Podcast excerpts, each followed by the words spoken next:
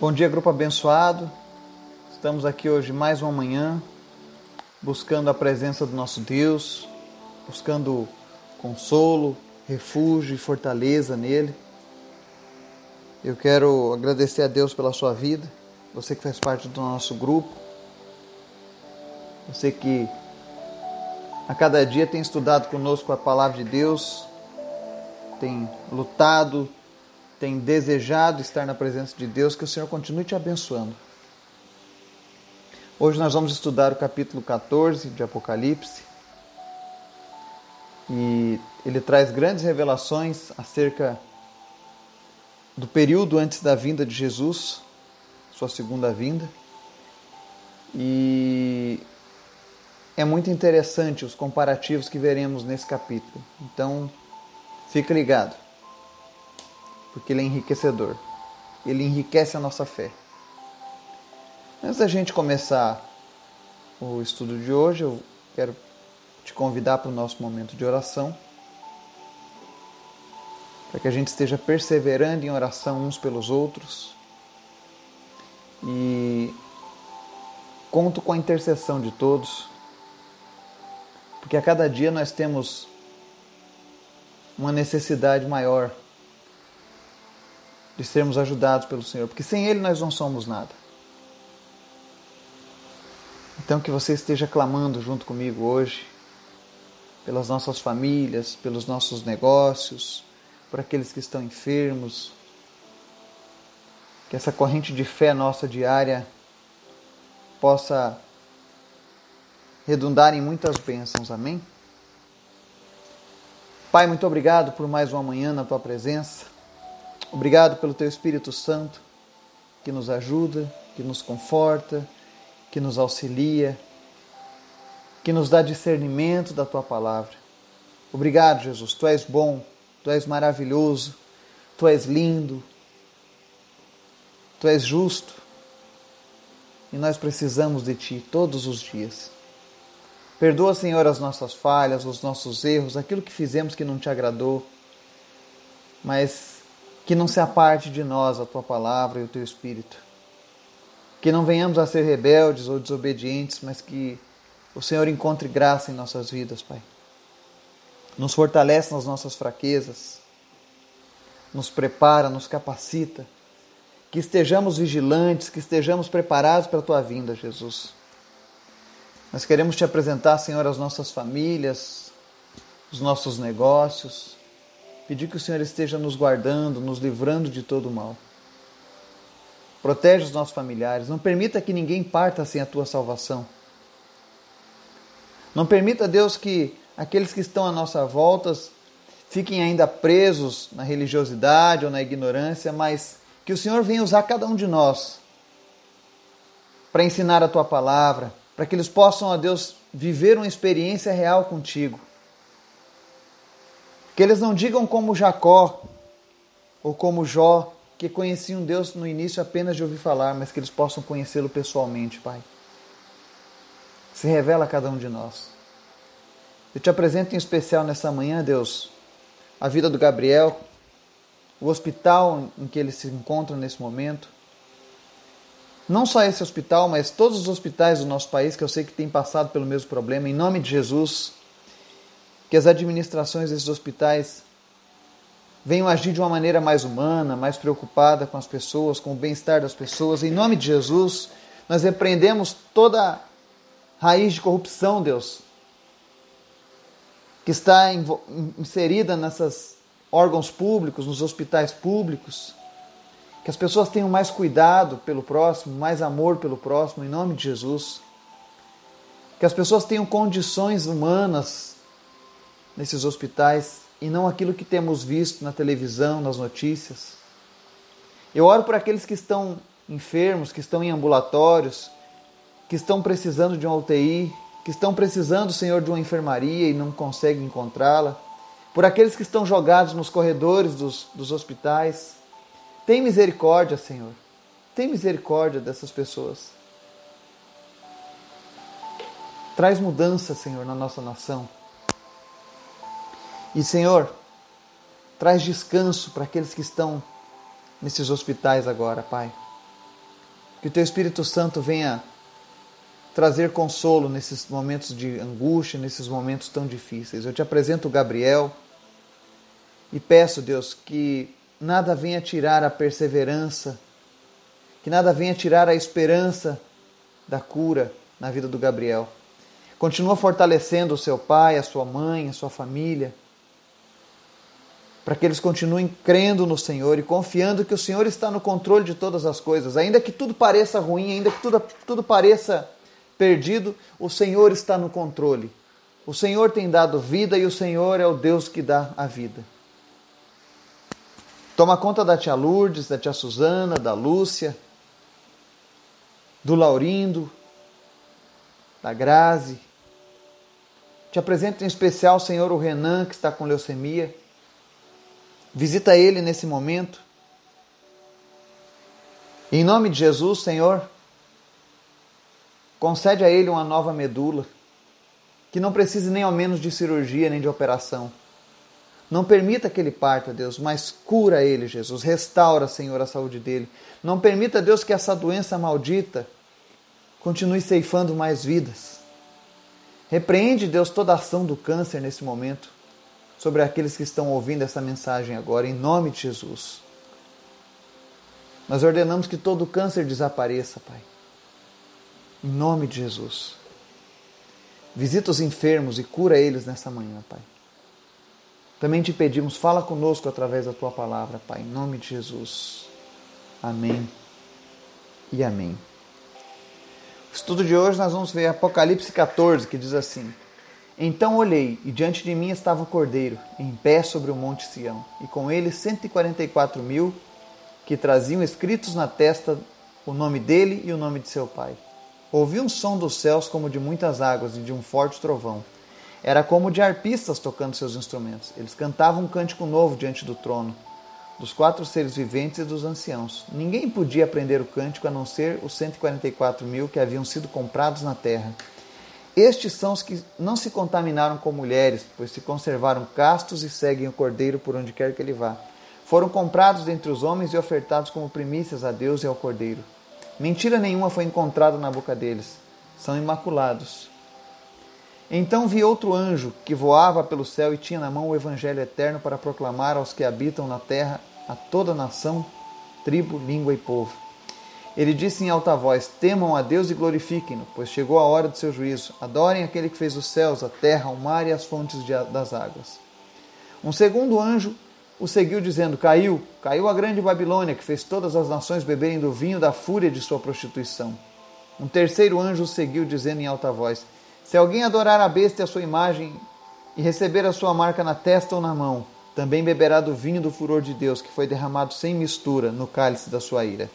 Será ainda atormentado com um enxofre ardente na presença dos santos anjos e do Cordeiro. E a fumaça do tormento de tais pessoas sobe para todo sempre, para todos os que adoram a besta e a sua imagem, e para quem recebe a marca do seu nome. Não há descanso dia e noite. Aqui está a perseverança dos santos que obedecem aos mandamentos de Deus e permanecem fiéis a Jesus. Então ouvi uma voz dos céus dizendo: Escreva: Felizes os mortos que morrem no Senhor de agora em diante. Diz o Espírito: Sim, eles descansarão das suas fadigas, pois as suas obras os seguirão. Olhei e diante de mim estava uma nuvem branca, e assentado sobre a nuvem alguém semelhante a um filho do homem. Ele estava com a coroa de ouro na cabeça e uma foice afiada na mão. Então saiu do santuário um outro anjo que bradou em alta voz àquele que estava sentado sobre a nuvem: Tome a sua foice e faça a colheita, pois a safra da terra está madura, chegou a hora de colhê-la. Assim aquele que estava sentado sobre a nuvem passou sua foice pela terra e a terra foi ceifada. Outro anjo saiu do santuário dos céus trazendo também uma foice afiada. E ainda outro anjo que tem autoridade sobre o fogo saiu do altar e bradou em alta voz àquele que tinha foice afiada. Tome sua foice afiada e junte os cachos de uva da videira da terra, porque as suas uvas estão maduras. O anjo passou a foice pela terra, ajuntou as uvas e as lançou no grande lagar da ira de Deus. Elas foram pisadas no lagar fora da cidade, e correu sangue do lagar, chegando ao nível dos freios dos cavalos, numa distância de cerca de 300 quilômetros. Amém e amém. Esse capítulo 14 ele mostra um comparativo daqueles que possuem a marca de Deus e aqueles que possuem a marca da besta. Esses eventos aqui estão situados no momento da história ainda antes da vinda de Jesus. Eles mostram, inclusive, a queda da Babilônia, que é o sistema mundano, corrupto, idólatra, que levou muitas pessoas a, a pecarem, a caírem. Nós notamos na carta das sete igrejas da Ásia que a prostituição, a idolatria, elas sempre são uma das bases que afetam a humanidade. E aqui nós vemos que existe uma sentença de queda da Babilônia. O que é interessante aqui, ele fala muito sobre os 144 mil. Existe uma religião inclusive, que cita que apenas 144 mil pessoas iriam para o céu, né? Mas quando a gente estuda a linguagem de Apocalipse, a gente vê que isso aqui é um simbolismo. Quando ele diz aqui, por exemplo, que 144 mil serão castos, né? Ele não está dizendo referente a, a, a sexo, ele está referendo aqui a você não se prostituir com outros deuses, tá? Entenda que há uma linguagem simbólica. Porque se a gente for analisar, por exemplo, os apóstolos, a grande parte deles se casaram, tiveram famílias. Paulo, por exemplo, será que ele estaria fora dos céus? Então a gente quebra esse tipo de narrativa com a própria palavra de Deus. Então isso aqui é um simbolismo de pessoas que foram separadas por Deus ao longo da história. Você pode ver que ao longo da história, até mesmo nos períodos da, da Idade das Trevas, da Idade Média, onde o homem era completamente ignorante com relação à palavra de Deus. Vale lembrar que houve uma época em que a Bíblia era apenas ensinada e lida em latim. E apenas os nobres e o clero tinham acesso a esse idioma. Então, por exemplo, quando alguém fazia uma celebração para Deus, os leigos não entendiam nada, não sabiam o que estava sendo dito, não sabiam o que estava sendo ensinado porque era em latim. Mas mesmo nessas eras, onde a Bíblia não era acessível a todos, Deus sempre levantou homens e mulheres que eram fiéis a Ele. Mesmo nos piores momentos da humanidade, Deus sempre teve pessoas plantadas em cada geração para fazer a diferença, para mostrar que Ele estava ali presente na história. Então é muito interessante a gente analisar isso. Então, esses 144 mil simbolizam essas pessoas que foram preservadas por Deus ao longo da história. O próprio Jesus disse de João Batista que nascido de mulher não havia ninguém igual a João Batista. Ele chegou ao ápice como ser humano. Então você olha aqui um comparativo que das bocas dos 144 mil que estão ali louvando com o Senhor, sai um cântico que apenas eles conseguem cantar. E você olha que no versículo anterior, no capítulo anterior, quando nós estudávamos sobre as pessoas com a marca da besta, fala que durante o período da, da besta, eles estariam proferindo enganos e mentiras. Olha a diferença. Enquanto um profere enganos e mentiras, os que têm a marca da besta irão proferir enganos e mentiras, mas os que têm a marca do Senhor estarão proclamando um hino, um cântico que apenas eles podem cantar. Outra coisa que é interessante nesse paralelo é que diz aqui que todos aqueles que adoram a besta e a sua imagem, ou que recebem a marca, não terão descanso dia e noite. Porque eles serão atormentados com enxofre ardente. Ou seja, o problema não vai ser o sofrimento somente aqui na terra, mas as pessoas que rejeitam a Deus e que vão após outros ídolos, que vão após outros deuses, a, própria palavra de Deus está dizendo aqui que eles não terão descanso dia e noite. E aí alguns vão dizer, principalmente aqueles que são universalistas, para você entender melhor, existe uma doutrina desde os tempos de Jesus, que é o universalismo, que crê que todos serão salvos na hora final, porque Deus é amor e Deus é bom. Mas nós precisamos entender que esse mesmo Deus de amor, de bondade, é um Deus de justiça.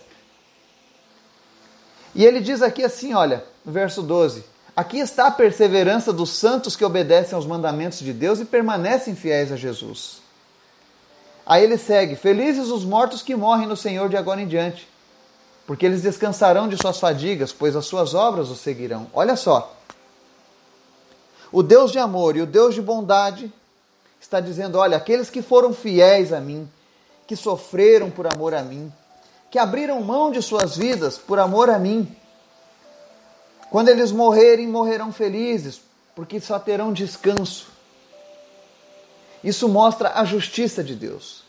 Sabe aquelas coisas que eu e você somos obrigados a abrir mão por amor a Jesus e que algumas pessoas às vezes criticam, condenam?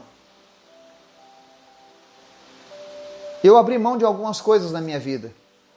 E as pessoas pensam que por ter abrido mão dessas coisas eu sou uma pessoa infeliz. Pelo contrário, eu sou feliz, eu sou bem-aventurado. Eu abri mão apenas daquilo que não fazia bem para mim, nem para minha alma.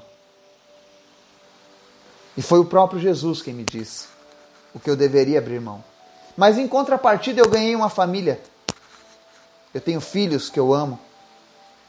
Eu tenho uma esposa que eu amo. Eu tenho pessoas próximas de mim que eu me orgulho delas. Pessoas que são fiéis a Deus também. Então, tudo que eu abri mão, tudo que eu, que eu tinha por importante era lixo comparado com o que eu recebi do Senhor, ainda nessa vida. O que dirá as coisas que me aguardam na eternidade, que te aguardam na eternidade. Nós precisamos começar a pensar naquilo que Deus tem preparado para nós para a eternidade. E precisamos almejar isso, ansiar por isso. Deus tem grandes promessas para os seus filhos. Mas ele também diz que aqueles que rejeitarem essas promessas, aqueles que rejeitarem o sacrifício de Jesus na cruz, que preferirem continuar seguindo com suas vidas, tudo bem, você pode seguir com sua vida. Você pode continuar com sua religiosidade. Você pode continuar com a sua vida dupla, sendo um misto de cristão e de mundano. Deus não vai ficar falando a todo momento, não. Mas entenda, essa conduta é perigosa. E ela pode te levar para um lugar onde não vai haver mais descanso após a sua morte. Tem pessoas que quando alguém falece, alguém parte, diz: "Ah, agora fulano encontrou descanso". Cuidado. O que você fez em vida vai vai demonstrar o que você vai ter na sua eternidade. Se você passou a sua vida fugindo de Deus, rejeitando a palavra de Deus, rejeitando Jesus, rejeitando amar as coisas que Deus ama, não se engane. Quando você partir, não vai ser descanso. Deus é justo. Ele não vai obrigar alguém que passou a vida inteira fugindo dele a ficar com ele na eternidade. Porque ele é bom. Deus não obriga ninguém. Deus não força ninguém. Ele apenas nos adverte com muito amor, com muita paciência. E aí você segue nessa passagem de capítulo 14. Nós vamos ver aqui que existe os anjos fazendo uma colheita, duas colheitas, uma de grãos e uma de uvas. Isso é a separação do joio do trigo. Só que de uma forma literal. Ele mostra que, que os primeiros serão colhidos, porque já estão maduros. E Jesus falava, ainda quando andava nessa terra, que os campos já estão prontos, já está no tempo da seara, mas faltam ceifeiros. Rogai, pois, ao Senhor para que envie ceifeiros. Hoje eu e você estamos sendo essas pessoas que fazem a colheita do Senhor aqui, pregando o Evangelho. E cada pessoa que ouve o Evangelho e se entrega para Jesus é mais uma pessoa que nós estamos colhendo para Ele. Mas vai chegar um dia em que Deus mandará um juízo sobre a terra, que é essa colheita das uvas. E eles, ele vai ceifar todas elas de uma vez só. E vai pisar elas no lagar longe da presença de Deus. Vai ser a ira de Deus sendo lançada sobre essas pessoas. Isso mostra a diferença em você ser colhido por Jesus, por amor, através do arrependimento, através do reconhecimento que Ele é o Senhor, e você ser ceifado pela sua desobediência, pela sua rejeição. Nós podemos ter esses dois paralelos. Então essa palavra de hoje ela nos mostra que vai haver um tratamento diferente para os filhos de Deus e para as criaturas de Deus. Aqueles que rejeitarem a Cristo, infelizmente, vão ter um destino muito terrível. Mas entendam, seria uma crueldade se você não tivesse escapatória, se você não tivesse outra chance. Se simplesmente Deus determinasse, olha, você vai passar por esse sofrimento e acabou eternamente. Mas a palavra de Deus está mostrando que existe um escape, existe uma saída. Enquanto houver fôlego de vida, você tem a chance, você tem a oportunidade de fugir desse destino de sofrimento e, ao invés disso, passar um destino de alegria e regozijo, como um vitorioso na presença de Jesus. Faça a sua escolha. Decida-se hoje a quem servir à sua tradição, à sua religiosidade, ao seu ego, ou aquele que morreu na cruz, aquele que decidiu morrer por mim e por você, e levou sobre si os nossos pecados, as nossas transgressões. Apocalipse é um livro que nos faz refletir sobre escolhas. E o verso e o capítulo 14 ele deixa bem claro isso. Ele mostra o resultado das boas e das péssimas escolhas. Que cada um de nós possa decidir. E que o Senhor esteja nos ajudando a cada dia a optarmos sempre por Ele.